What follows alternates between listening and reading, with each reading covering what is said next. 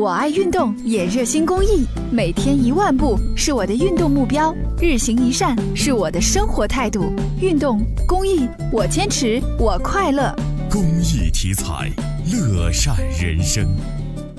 关注大陆赴台旅行团车祸事故的最新进展。事故发生后，台湾公路监理机构召回了二十辆同款游览车，要求车辆所属业者必须先自行会同原厂技师完成车辆电系安全检查作业之后，再回公路监理机关进行临时检验。近日，这些车辆完成了检验程序，经过检测，发现其中有六成不合格。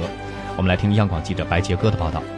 台湾上个星期发生大陆旅行团大巴车事故之后，交通部门的公路监理机构召回了二十辆同型号的旅游大巴车做检测，结果显示，这二十辆车有十二辆不合格，占到六成。其中的九辆车，包括跟上周的事故车辆同一家公司的两辆，问题都跟电路有关，涉及到电路保险丝规格不符，以及电瓶有外接的不明电源线。另外三辆大巴车的灯光或者椅背护板不符合规定。台湾公路监理机构的牌照科长张耀辉说，已经要求不合格的车辆在一个月之内改正，并且重新检验。这些车辆都必须要经过原厂的确认，原厂没有确认合格以前，这些车辆都不可以上路营运。不合格的车辆，它如果说一个月没有复原合格，要吊扣牌照；那超过六个月的话，会注销牌照。这个月十九号，在台湾桃园机场附近发生的这起大巴车起火事故，导致车上的二十六个人全部遇难，包括二十四名大陆旅行团的成员。对于之前有台湾媒体报道说事故车辆的安全门有暗锁，不容易打开，